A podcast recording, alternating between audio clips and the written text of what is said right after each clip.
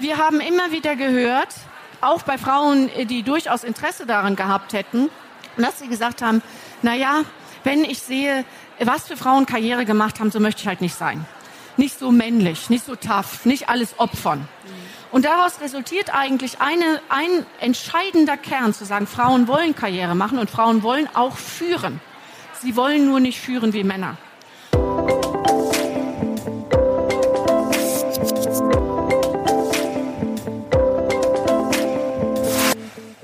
Herzlich willkommen zum Hör Career Voice Podcast. Du bist hier richtig, wenn du diverse und vor allem weibliche Perspektiven auf arbeitsmarktpolitische, gesellschaftliche und wissenschaftliche Themen hören willst. Lerne dabei von Role Models, ExpertInnen und Insidern und nimm wertvolle Anregungen für deine eigene Karriereplanung mit. Mit Her Career Voice fangen wir vielfältige Sichtweisen ebenso wie ganz persönliche Einblicke und Erfahrungen spannender Frauen ein. Von der Her Career Expo Live und aus der Her Career Community. Wie denken Frauen? Wie fühlen Männer? Frauen denken, fühlen und handeln anders als Männer. Anhand von einer eigens zum Thema angelegten Studie zeigen Janine Steger und Ines Imdahl, wie das weibliche Prinzip die Welt retten kann. Sie erklären, warum die weiblichen Eigenschaften eine zwingende Ergänzung zu männlichen sind um die großen Aufgaben der Zukunft wie die Klimakrise, Flucht und Migration oder Chancengerechtigkeit zu lösen, inklusive einer weiblich dominierten Utopie als Ausblick. Über all das spricht Journalistin und Podcasterin Susanne Klingner heute mit Ines Imdahl. Imdahl studierte an der Universität Köln Psychologie. Ihre Arbeitsschwerpunkte liegen in der psychologischen Markt- und Kulturforschung. Sie zeigt mit ihrem Buch Werbung auf der Couch, warum und wie Werbung uns wirklich berühren kann. Heute ist sie Servicezeitpsychologin in ihrer Sendung Fünf Fallen, zwei Experten, zusammen mit Jurist Professor Dr. Vogel im WDR Fernsehen.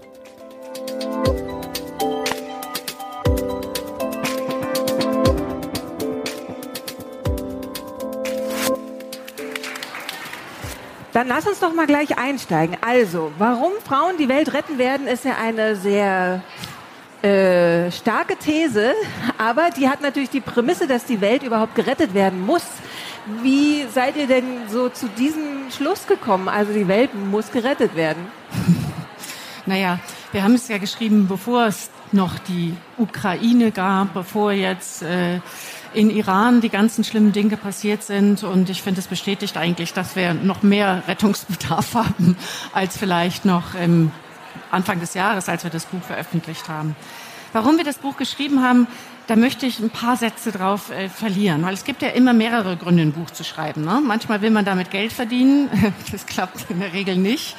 Ähm, dann hat man ein persönliches Anliegen und dann gibt es ein öffentliches Anliegen. Und ähm, bei uns gab es ganz viele verschiedene. Wir haben zwei sehr persönliche Anliegen. Da Janine heute nicht da ist, aber sie Co-Autorin ist, fange ich mit ihrem persönlichen Anliegen an. Janine hat, äh, ist RTL-Moderatorin gewesen, hat exklusiv moderiert und hatte auch schwanger den, ähm, die Explosion in, in Fukushima mitbekommen und hat dann entschieden, das kann nicht sein. Wir müssen die Welt retten für unsere Kinder, hat ihren Traumjob geschmissen, also das alles in a nutshell und äh, hat dann äh, ist dann Green Janine geworden, um ähm, im Grunde sich für die Umwelt und die Nachhaltigkeit einzusetzen. Das ist die Nachhaltigkeitsseite. Mein persönlicher Grund ist, ich sollte immer ein Junge werden. Und äh, ich sollte nicht studieren, ich sollte kein Abi machen. Ähm, meine Mutter hat ganz am Anfang mal gesagt, ähm, als ich so vier, fünf war, ah, wenn du ein Junge gewesen wärst, dann hätten wir keine weiteren Kinder. Und es hat mich mein Leben lang umgetrieben, zu zeigen, dass ähm, doch eigentlich Mädchen die besseren Jungs sind. Bis ich dann angefangen habe, mich wissenschaftlich, empirisch mit dem Frausein zu beschäftigen. Das mache ich tatsächlich schon 25 Jahre. Und äh, in dem Buch gibt es einen Satz, der es eigentlich nochmal zusammenbringt, ähm, der im Grunde sagt, also ähm, Diversity haben wir noch lange nicht, nur weil eine Frau ihren Mann steht. Ich möchte also nicht mehr, dass Frauen wie Männer werden oder weibliche Eigenschaften nicht ausleben, sondern ich möchte das Frausein für sich aufwerten. Das war so mein Thema. So, dann haben wir uns während Corona immer auf verschiedenen Videocalls getroffen. Janine und ich, wir kannten uns schon vorher. Ich durfte auch ein Interview für ihr erstes Buch geben. und haben dann irgendwann festgestellt, Mensch, wir müssen ein Buch zusammenschreiben. Genau genommen hat Janine angerufen und gesagt, Ines, wir schreiben ein Buch, du machst eine Studie und es wird ein Bestseller. Und das haben wir die ganze Zeit versucht. Es hat nicht ganz geklappt, aber es ist auch nicht so schlecht geworden. Wir waren also dann der Auffassung, Diversity und Nachhaltigkeit sind die wichtigsten Themen unserer Zeit und sie gehören ganz eng zusammen. Warum gehören sie ganz eng zusammen? Jetzt sind wir bei den öffentlichen Gründen. Beim Thema Nachhaltigkeit ist es so, dass Frauen mehr unter dem Klimawandel leiden als Männer weltweit. Ja, sie müssen öfter sich mit trockenen Böden auseinandersetzen, äh, mit der ganzen, mit den ganzen Krisen. Aber weltweit engagieren sich auch mehr Frauen für das Thema Nachhaltigkeit. Viel mehr Frauen für das Thema Nachhaltigkeit, auch in Unternehmen. So, das ist die eine Seite, wo man sagen kann, das ist Grund genug. Dann gibt es jede Menge Studien, die sind ja allgemein bekannt. Also wenn ich auf der Her das erzählen muss und es wäre eine New News, dann wäre es ja komisch. Die sagen, Unternehmen sind bis zu 36 äh, Prozent erfolgreicher, wenn sie diverse geführt sind. No New News. Seit 2014 hat sich aber in Deutschland in den Führungsetagen so gut wie nichts verbessert. Wir wissen, es wäre besser, wir wären wirtschaftlich erfolgreicher. Es tut sich aber nichts. Im Gegenteil, zwei Drittel der Unternehmen haben sich gar nicht verbessert, ein Drittel sogar verschlechtert. Das ist krass, oder? Wenn wir doch wissen, wir können sogar mehr Geld damit verdienen. Geld zieht ja normalerweise immer so ein bisschen. Ne? So, und dann gibt's eine Studie, die kam leider erst kurz nachdem wir das Buch veröffentlicht äh, haben raus. Die ist von der Boston Consulting Group. Super, super spannend. Denn da wird nachgewiesen, dass Unternehmen nicht nur wirtschaftlich viel erfolgreicher sind, wenn sie divers geführt sind, sondern auch viel nachhaltiger wirtschaften. Wo wir wieder bei dem Thema sind, Wirtschaftlichkeit und Nachhaltigkeit ist auch kein Gegensatz, wie uns gerne glauben gemacht wird. Das waren also die ersten beiden Gründe. Jetzt kommt der letzte und dritte Grund, der mir immer total wichtig ist. Wenn wir das doch alles wissen, na, dann ist doch die Frage, warum führt denn Wissen nicht dazu, dass wir nachhaltiger handeln? Wir müssen diese 1,5 Grad erreichen, das wissen wir ja auch.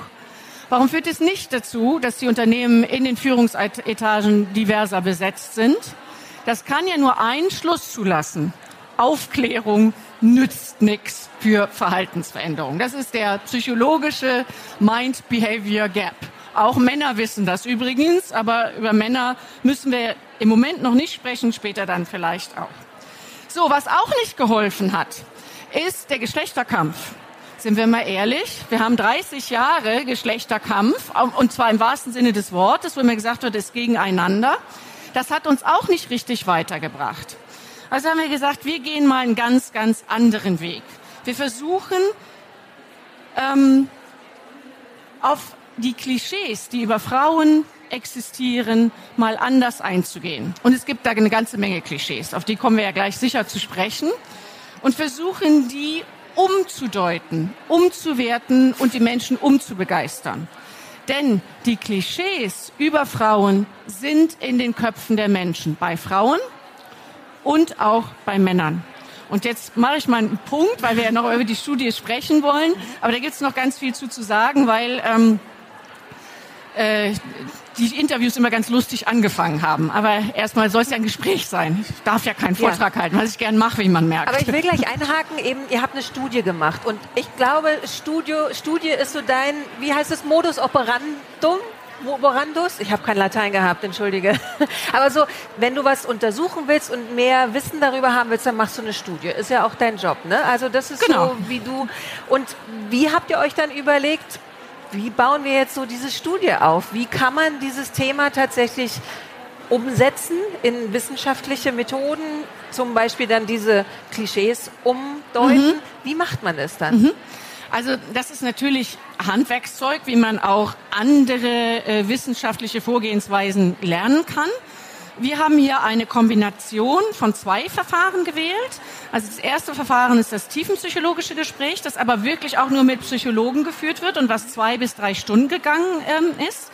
Dazu haben wir ausschließlich Führungskräfte in Deutschland befragt. Warum? Wir wollten wirklich auch oben anfangen, ja, also nicht nur hören, wäre auch finanziell nicht möglich gewesen, sage ich mal am Rande, ja.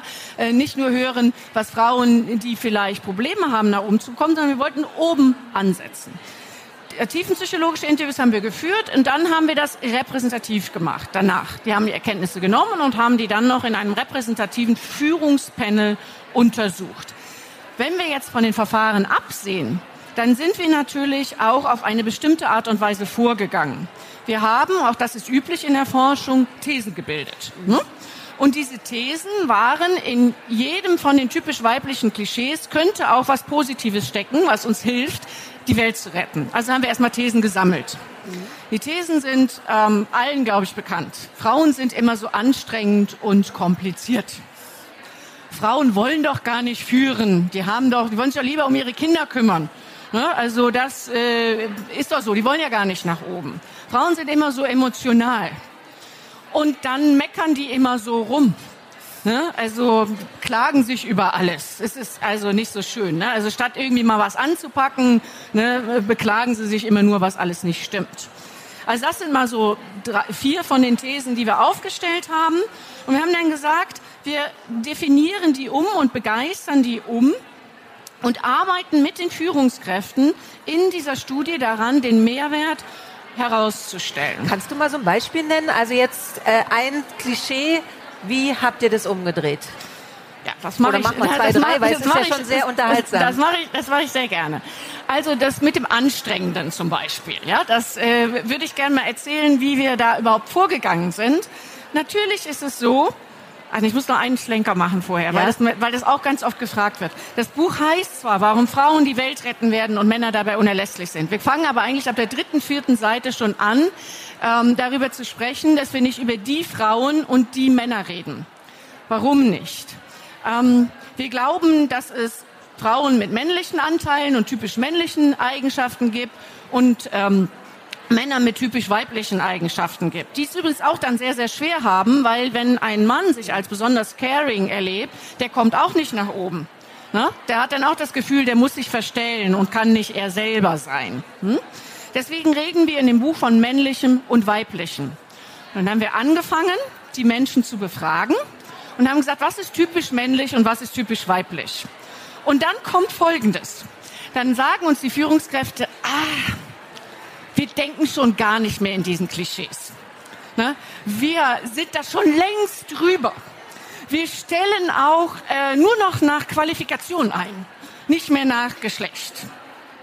Ne? Und überhaupt, ne, also auch gerade die Jungen erzählen uns das, aber die Alten auch, das war kein Unterschied. Und überhaupt, ne, ich sehe da gar nicht so die Unterschiede. Frauen und Männer sind gleich gut in den Führungskräften. Ich sage Ihnen was, ich habe die meisten Interviews selber geführt. Es dauert drei Minuten bis wir bei den typischen Klischees über Frauen und über Männer waren. Und selbst Frauen sagen dann, oh, da war ich mal wieder zu emotional. Als ob das etwas wäre, für das man sich entschuldigen müsste. Okay, zurück zu der Frage. Ne? Aber es ist eine wichtige Einschränkung ja. oder Erklärung. Tatsächlich, ja, ihr nennt es auch eher so weibliche Maßstäbe, weibliche genau. Prinzipien, genau. muss man genau. so, ne? Und der Verlag hat auch, und das war das richtig vorgeschlagene Buch, weibliches Prinzip zu nennen. Mhm. Jetzt äh, bin ich ein bisschen Marketingfrau und habe gesagt, lass mir das mal lieber nicht so nennen. Das ist einfach cooler, wenn das so ein bisschen aneckt. Hm? So, kommen wir zurück zu den Thesen. Fangen wir mal mit der ersten und vielleicht umfassendsten an. Frauen sind immer so kompliziert, Männer sind fokussiert. Die Frauen müssen immer noch mal alles zerreden und, äh, und so weiter. Daraus haben wir gemacht, Frauen denken in komplexen Zusammenhängen und mit mehr Weitblick und das ist wichtig, um die Welt zu retten. Rund 40 Prozent der Befragten stimmen dem auch zu, dass das wichtig ist. Aber wie sind wir da hingekommen? Was ist denn jetzt der Unterschied?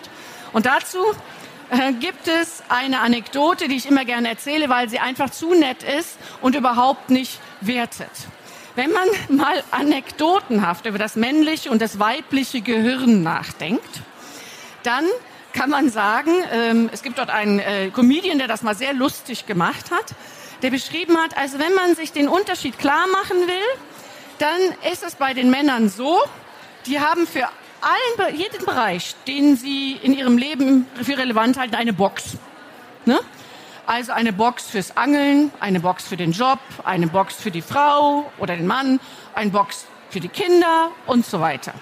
Wenn die jetzt im Job sind, dann nehmen Sie diese Box raus, gehen da rein, konzentrieren sich aus dem Job und deswegen vergessen die auch den Jahrestag oder den Hochzeitstag, weil die sind ja gerade nicht in der Hochzeitsbox, sondern sie sind in der Jobbox. Hm? Super. Ganz wichtig ist, die Boxen berühren sich nicht. Ne? Ganz wichtig. Das ist nicht wertend, das ist einfach nur beschreibend. Bei den Frauen ist es so, dass das Gehirn eher wie so ein riesiges Netz von ganz vielen verschiedenen Drähten ist, die alle miteinander verdrahtet sind. Wenn ich auf der Arbeit bin, denke ich natürlich daran, dass meine Kinder aus der Schule kommen, dass eins davon zum Geburtstag eingeladen ist, dass dafür noch ein Geschenk gekauft werden muss, wo die Adresse ist und wie lang die Fahrzeit ist zu dem Geburtstag. Wenn mein Mann Kindernachmittag hat, tut er das nicht. Dann ruft er mich fünf Minuten vorher an, ähm, brauchen wir noch ein Geschenk? Und ich bin jetzt unterwegs. Wie weit ist denn das? Nur mal so als äh, Konkretisierung. Das machen wir. Wir denken auch daran, dass es dem Kollegen vielleicht nicht so gut geht, den wir heute Morgen gesehen haben. Denken habe ich vielleicht was falsch gemacht? Also versuchen alles miteinander zu vernetzen, obwohl das möglicherweise gar nichts miteinander zu tun hat. Wenn man das mal so beschreibt, dann kann man sagen, Frauen überlegen immer noch, könnte was schiefgehen, habe ich gut vorgedacht, ist daran gedacht worden. Das ist ja nicht besser und auch nicht schlechter als das, was die Männer machen. Es ist nur anders. Zusammen ist es aber eben super, weil Frauen Männern dadurch natürlich oftmals das Popöchen retten. Sie denken daran, dass der auch mal zum Arzt muss, minimieren das Gesundheitsrisiko, minimieren das Jobrisiko, tun sie nämlich auch. Ja, also Männer setzen oftmals alles auf eine Karte, wenn sie über Formel 1 äh, äh, Rennfahrer nachdenken. Die sind in dem Moment, wo sie auf der Bahn sind, haben wir auch mal untersucht, total fokussiert und nehmen in Kauf, dass sie gegen die Mauer fahren und ihr Leben riskieren. Das würden Frauen nicht machen. Die würden sagen, kann, ich kann ja jetzt nicht so schnell fahren, weil ich habe ja noch eine Familie, die setzt vielleicht auf. Und das schalten die in dem Moment aus. Worauf ich neidisch bin bei Männern, ist nicht, dass sie mehr in Führungsetagen sind, sondern auf die Nothing Box. Männer haben eine Nothing Box. Wenn die abends vom Fernseher sitzen, falls sie einen haben, abschalten, ihr Glas Wein, ihr Bier oder sonst irgendwas in der Hand und die Frauen fragen, woran denkst du, Schatz? Und sagen die nix. Das ist für uns, äh, ist für uns nicht nachvollziehbar, weil wir sitzen am Sofa und haben eigentlich wie bei einem äh, Computer, der sich aufgehangen hat, immer noch dieses, ne, kennen Sie, dieses Drehzeichen. Drehen weiter, was ist noch im Kopf, was ist noch im Kopf, was ist noch im Kopf und es geht immer weiter. So, wenn wir das jetzt zusammenbringen, das Denken in komplexen Zusammenhängen und das ab und zu Fokussierte von den Männern, dann können wir damit die Welt retten. Das ist ein Beispiel, wo wir sagen können, okay, so kann das funktionieren. Und wir haben es ja auch quantifiziert. Andere, Aber wichtig ja? ist natürlich vor allen Dingen, dass ihr das umgewidmet habt. Also weil tatsächlich das Frauengehirn, es gibt ja Gründe, warum es so ist, wie es ist, weil ja. Frauen so viele ja. Aufgaben übernehmen müssen und ähm, dann halt eben nicht einfach im Prinzip so ein männlich oder sagen wir patriarchaler, abwertender Blick, ugh, alles viel zu ja. kompliziert, die will immer reden, die will Sachen klären, sondern ihr sagt, nee, das ist super, dass sie das alles auf dem Schirm hat, deswegen kann man damit ja. die Welt retten. Und das ist, glaube ich, der entscheidende andere Blick. Ja. Weil wir haben in der Vorrecherche 13 Felder gefunden, wo das Weibliche, ob körperlich, ob stimmlich, ob medial, es gibt eine Geniusforschung, wusstet ihr das? Eine Geniusforschung, die nachweist, dass das Weibliche keine Genialität haben kann. Habe ich auch rausgefunden in diesem Buch. Äh, unfassbar. Also, dass wir eigentlich in Deutsch, auch in Deutschland durch die Gegend laufen, dann das Weibliche ist weniger wert. Und ja. übrigens, das sind nicht die Männer schuld, das machen die Frauen auch ganz schön selber mit. Also dieser berühmte Spruch, ah, da war ich mal wieder zu emotional, ist eine Abwertung einer weiblichen Eigenschaft. Und an der Stelle sei mal gesagt, Emotionalität und Logik sind kein Widerspruch. ne? sondern es sind einfach andere Qualitäten. Aber es wird ja immer gesagt, denk mal logisch, sei ja. mal sachlich. Das ist kein Widerspruch, ja. sondern es sind andere Qualitäten, die wir beide brauchen, die typischerweise eher den Frauen zugeschoben werden. Jetzt geht es dann noch weiter. Ein anderer Punkt, der immer kommt, ist, Frauen wollen keine Karriere machen. Mhm. Finde ich unfassbar wichtig, da noch mal ein paar Sätze zu, zu verlieren. Wir haben immer wieder gehört, auch bei Frauen, die durchaus Interesse daran gehabt hätten, dass sie gesagt haben, na ja, wenn ich sehe, was für Frauen Karriere gemacht haben, so möchte ich halt nicht sein. Nicht so männlich, nicht so tough, nicht alles opfern. Und daraus resultiert eigentlich eine, ein entscheidender Kern zu sagen, Frauen wollen Karriere machen und Frauen wollen auch führen. Sie wollen nur nicht führen wie Männer. Und wenn man schlicht im Duden nachschlägt und sagt, was bedeutet führen? Dann bedeutet führen, leiten und geleiten und Leitplanken setzen. Das machen wir doch am ganzen, den ganzen Tag. Das können Frauen super gut.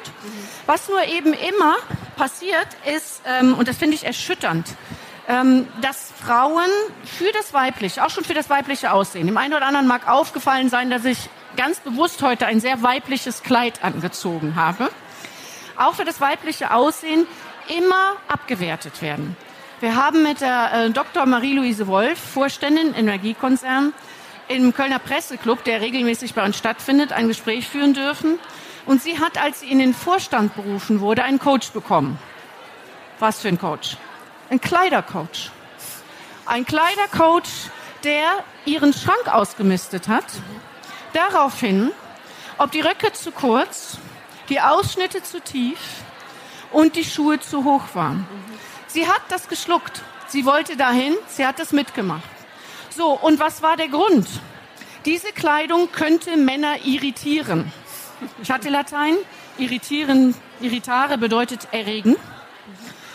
Natürlich, wenn Männer und Frauen zusammenkommen, dann irritiert das auch schon mal. Deswegen bin ich immer für die 50-50-Quote, weil dann hat jeder Topf sein Deckelchen und dann geht es nicht um den Kampf um diese eine Frau dann, die da vielleicht in der Runde sitzt, wo jeder Mann sich erstmal aufflustert und zeigt, dass er der Tollste ist, selbst wenn er zu Hause verheiratet ist. geht da, also wirklich, das spielt dann ja alles eine Rolle.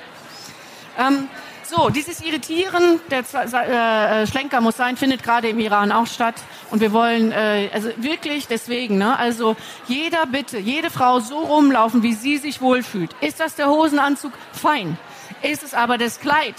Dann hat das, egal in welcher Länge, seine Berechtigung. Ne? Also bitte, deswegen finde ich das total wichtig, dass wir Männer bewusst irritieren sollten, gerade jetzt auch vor dem Hintergrund des Irans. Man sollte zusammen. es zu ihrem Problem machen und nicht genau. zum Problem der Frau. Ne? Genau. Ja. ja, vor allen Dingen, wenn siebenjährige Mädchen sich bedecken müssen, dann hat, glaube ich, das ist wohl ganz klar, wo ja. die Idee, dass das eine Irritation sein könnte, herkommt. Also ja. ganz sicher nicht von Frauen. ja. Genau, aber ähm, bleibt noch mal bei dem Punkt eben, dass Frauen dann einfach, also dass man eben umwidmen kann, auch zu sagen, ich will einfach nicht so Karriere machen, ich möchte eine genau. andere Karriere machen. Genau. Und das muss ja dann irgendwie ermöglicht werden, aber ne? Ja, definitiv. Und da ähm, haben uns auch viele Männer erzählt, dass sie nicht so Karriere ja. machen wollen. Dass sie gesagt haben, ich bin jemand, ich möchte meine Kinder sehen. Ich fühle mich verantwortlich, ich kümmere mich genauso wie meine Frau beispielsweise. Ich äh, koche auch. Also haben wir durchaus in den Interviews gehabt. Und die haben gesagt, und mit diesen Qualitäten kann ich in meinem Konzern keine Schnitte machen. Deswegen ist noch mal wichtiger zu sagen, das Weibliche aufwerten, auch wenn es bei den Männern ist. Ja, also im Grunde sagen, wir müssen das Weibliche aufwerten. Wir müssen, lustigerweise ist es ja so, dass wenn Frauen, ist ja wirklich auch nochmal paradox, sich besonders männlich verhalten, ist ja auch nicht gut. Frauen sind ja nie richtig, egal ja. ob sie sich weiblich verhalten ja. oder äh, ob sie sich männlich verhalten. Also wenn Frauen ähm, dominant auftreten oder einen klaren Fokus haben, ich zähle zu solchen Frauen, dann hört man durchaus auch schon mal den Spruch, naja, als Mann ist ihr Verhalten okay, aber als Frau bitte ein bisschen bescheidener, ne, ein bisschen äh, zurückhaltender sehe ich anders. Also als Frau ist man irgendwie immer falsch. Wenn man als Frau dominant auftritt, dann wird einem zugeschrieben, du bist eine Frau, halte dich mal ein bisschen zurück. Bist du als Frau bescheiden, wird gesagt, naja, warum sagst du denn nicht, dass du Karriere machen willst oder Führung machen willst? Da musst du schon auch mal die Mütze über die Mauer werfen. Aus diesem Paradox wollen wir eigentlich wirklich raus, indem wir sagen, wir brauchen die Emotionalität. Empathie ist das super Führungsskill der Zukunft, ganz, ganz klar. Und das ist klischeemäßig weiblich dürfen die Männer sich auch gerne aneignen, ja, aber es ist weiblich. Und auch die anderen Sachen, Emotionalität, Zähigkeit, äh, all diese Themen sind total wichtig und die brauchen wir für die Zukunft. Mhm. Und dann ging es ja bei euch eben in einmal die ähm, quantitative Befragung, dann ja. habt ihr eben stimme ich zu von bis und ja. dann gab es die qualitative Befragung mit den Führungskräften, die du gerade schon erwähnt hast. Worüber sollen wir zuerst sprechen? Wir haben gerade über die qualitative ähm, ganz viel gesprochen. Ich, äh, eigentlich genau, über beide. aber wo ich nochmal so nachfragen will, ähm, bei der, dann machen wir die, die ähm, hm. qualitative. Bei den Gesprächen mit den Führungskräften, gab es da in den Gesprächen, in der, also du hast ja dann wahrscheinlich die Protokolle gelesen, was dich total umgehauen hat, wo du wirklich überrascht warst, weil du es so nicht erwartet hättest? Naja, also wir haben schon gedacht, dass es einen großen Unterschied zwischen jungen Führungskräften und älteren Führungskräften geht, was den Umgang mit Klischees gibt. Das ist aber nicht so. Mhm. Das fand ich sehr, sehr überraschend. Also das, was ich eingangs erzählt habe, so nach dem Motto, sind wir doch schon drüber, alle äh, stellen nur noch nach äh, Qualifikation ein. das kommt sehr schnell am Anfang bei fast allen und die Führungskräfte sind, auch wenn sie älter sind, natürlich so gut trainiert, dass sie wissen, ja, äh, nee, Frauen können das nicht, dass man das nicht mehr sagen darf heute. Ne? Aber es war nicht so ein großer Unterschied. Also wir haben schon auch gerade bei jungen Frauen gemerkt, dass sie sich zum Beispiel wirklich für ihre Emotionalität besonders schämen. Auch besonders schämen, wenn sie gerade sehr sensibel sind, ja, also sehr empfindsam sind, wegen des Zykluses beispielsweise. Ähm, der Zyklus und die Scham rund um diese originäre Weiblichkeit ist so stark vertreten, dass wir in der Werbung, in den, in den Unternehmensetagen immer so tun müssen, als hätten wir das nicht als ob uns ähm, es jeden Tag gleich gut gehen würde. Wird auch in der Werbung suggeriert, ne? Hast deine Tage, kannst trotzdem Fußballtor stehen. So. Können viele nicht. Manche können das vielleicht, toll, aber können viele nicht. Und daraus haben wir in dem Buch auch abgeleitet zu sagen, wenn wir das Weibliche ernst nehmen, dann brauchen wir auch ein anderes Leistungsmodell. Das männliche Leistungsmodell ist eine gerade Performance-Linie. Acht Stunden am Tag durchpowern. Das weibliche Leistungsmodell ist zyklisch. Ja, es gibt Tage, da sind wir unschlagbar. Da sind wir auch über der Performance von dem männlichen Modell. Und es gibt Tage, da sind wir empfindsam. Da sind wir aber sehr offen für kreative neue Ideen. Wir gehen dann spazieren und nehmen Dinge auf, die wir sonst gar nicht wahrnehmen, weil wir mehr ein bisschen im Tunnel sind. Und ähm, dieses Leistungsmodell ist etwas, was es im Leistungssport schon gibt. Da gibt es ja diese Zyklen, wo gesagt wird, du trainierst und dann musst du dich wieder erholen. Also das ist ja auch sehr erfolgreich. Da kann man ja gar nicht dauer performen. Warum das also nicht für Unternehmen nutzen? Ähm, gehört haben sicher alle schon mal von den Menstruationstagen in Spanien, kam auch nach der äh, Veröffentlichung unseres Buches. Wir haben bei uns im Salon die Empfindsamkeitstage eingeführt für Männer und Frauen. Also wenn es Tage gibt, an denen man sich nicht so gut fühlt, kann man zu Hause bleiben. Es ist kein Urlaub. Spricht man sich mit seinem Team ab und sagt, heute mm -mm, ist nicht so. Ähm, und die anderen springen ein. Je offener man das abspricht, je offener man sagt, meine Freundin, ähm, der geht's ganz, ganz übel. Eine hatte mal, da lag ein Freund sogar im Sterben. Der Mutter geht's nicht gut. Das sind Dinge, die beeinflussen uns ja. Die beeinflussen unsere Leistungsfähigkeit, ganz unabhängig von unserem biologischen Zyklus. Und wir haben gesagt, das greifen wir auf und sagen, wenn wir das Weibliche ernst nehmen, führen wir Empfindsamkeitstage ein. Und man kann jetzt auch mit Schildern an der Tür sagen, lass mich in Ruhe, mir geht's gerade überhaupt nicht gut oder komm rein und umarm mich, ich brauche ein paar warme Worte. Steht da wirklich drauf? Ähm, oder äh, ich brauche heute mal eine kleine Auszeit. Ich habe es mit dem Team abgesprochen. Das finde ich wichtig. Das hilft uns weiter. Und es gibt ja viele Studien auch aus Skandinavien, die jetzt zeigen, dass solche Modelle am Ende auch wieder eigentlich zu mehr Wirtschaftlichkeit führen und nicht zu weniger Wirtschaftlichkeit. Ja, und ähm, habt ihr da auch im Unternehmen, sprecht ihr darüber, was das mit den Leuten macht, also mit euren MitarbeiterInnen? Ich vermute sehr viel, oder? Dass ihr das eben so anerkennt. Ja, es hat einen totalen Schub gegeben. Ja. Die Frauen, ähm, aber auch die Männer haben sich ähm, richtig wieder neu auch mit dem Unternehmen identifiziert. Es hat einen totalen Vertrauensschub mhm. gegeben. Ich weiß unglaublich viel von meinem zugegebenermaßen sehr kleinen Team ähm, und die auch von mir und äh, eben auch von den Männern, die dann auch mal sagen, äh, lass mich mal in Ruhe, ich bin mir, ne, also ist heute mal nicht so, lass mal, lass mal gut sein, ich brauche mal ein paar Stunden für mich. Mhm. Ich finde, es funktioniert sehr, sehr gut und es bringt einen Blick, einen anderen Blick auf das Menschliche. Weil man nicht immer sagt, ja, ich mache hier acht Stunden meinen Job und wenn es mir mal gerade nicht so gut geht, dann muss ich das aber auch schön verstecken. Das Interessante ist ja auch, dass unsere Arbeitswelt immer noch auf dieser Fabriklogik ja basiert, also dreimal acht Stunden, damit die Fabrik rund um die Uhr läuft. Also ja. haben wir diese acht Auf Stunden dem Level. Tage. Immer gleich schnell. Aber wir ja. sind ja in der Wissensgesellschaft. Ne? Ähm, aber habt ihr da schon Nachahmer auch gefunden? Also seid ihr im Gespräch mit anderen Unternehmen, die das nachmachen und kriegt ihr da so Feedback? Also Stern TV hat das dann groß aufgegriffen und hat ähm, das Modell genau erklärt haben wollen. Und natürlich, wie das dann manchmal bei Journalisten so ist, gesagt, ja, aber das geht ja nicht in der Fabrik und das geht ja nicht bei 500 Leuten. Also er so versucht zu sagen, warum das Modell nicht funktionieren kann finde ich immer keinen guten Ansatz, sondern zu sagen, dass man sagen, es gibt aber ganz viele Unternehmen, wo es funktionieren kann. Klar, in der Fabrik ist ein anderes Thema. Ähm, aber in großen Unternehmen, warum denn nicht? Weil ich mache sehr viel Employer Branding. Auch in großen Unternehmen mit 500er Einheiten äh, gibt es in der Regel kleine Einheiten, die zusammenarbeiten auf Projekten. Das sind fast nie mehr als 20 bis 30 Leute. Und da funktioniert das sehr wohl, dass man sagt, heute nicht, kannst du für mich einspringen und so weiter. Also auch da wäre es denkbar. Ja, insofern äh, haben wir da viele Gespräche drüber geführt und es gibt viele Unternehmen, die sagen, wie macht ihr das konkret?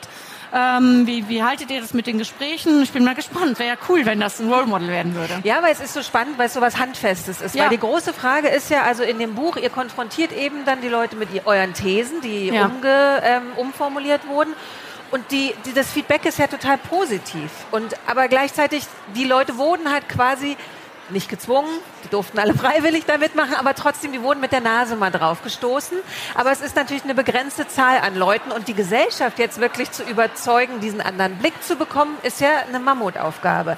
Also wie kriegen wir Leute dazu, weibliche oder weiblich konnotierte Eigenschaften positiv zu sehen? Mhm. Und wenn man da eben so Modelle hat, wo man merkt, die Leute leben das dann und ja. merken tatsächlich da eine Veränderung, es ist ja sehr ein gutes, also so, ja. so, gibt einem so Hoffnung, weil tatsächlich lese ich das und denke so, aber wie machen wir das denn? Wie überzeugen mhm. wir denn jetzt alle davon? Mhm. Also ähm, wie machen wir das? Mhm. Frage an dich gleich. Naja, also wir hatten ja durch zu sagen, Aufklärung funktioniert nicht, mhm. Kampf funktioniert auch nicht. Ähm, und die Grundidee und die Kernidee dieses Buches ist umbegeistern und Lust machen. Ähm, umbegeistern ist natürlich ein Wort, was wir erfunden haben. Umbegeistern für ja ähm, die weiblichen Qualitäten.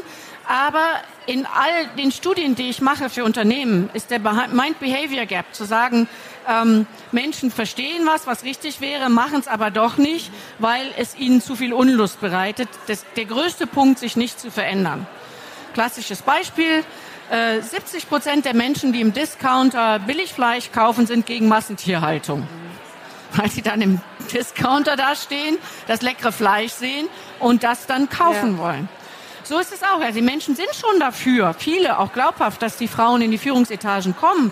Sie sind auch dafür, dass die Welt nicht untergehen soll. Also zumindest alles andere wäre ja irgendwie. Aber im konkreten Umsetzen ähm, macht das so ein bisschen Unlust und ist so unspannend und ist nicht so schön. Und das ist eigentlich der Anstoß zu sagen, lasst uns begeistern, lasst uns Lust daran haben. Welt retten als Dauerverzicht, ne? also ist einfach wie eine Dauerdiät. Und Gott sei Dank sitzen hier Frauen, Dauerdiäten funktionieren nicht. Das ist so nach äh, ne, zwei, drei Wochen ja. spätestens ist man damit durch. Also, wir können die Welt nicht mit Verzicht retten. Wir können die Welt nur retten, indem wir Lust darauf machen, es anders zu machen. Das muss viel Spaß machen. Und hier gibt es ja viele, viele Konzepte, die auch Spaß machen und wo man das Weibliche auch mal positiver sehen kann.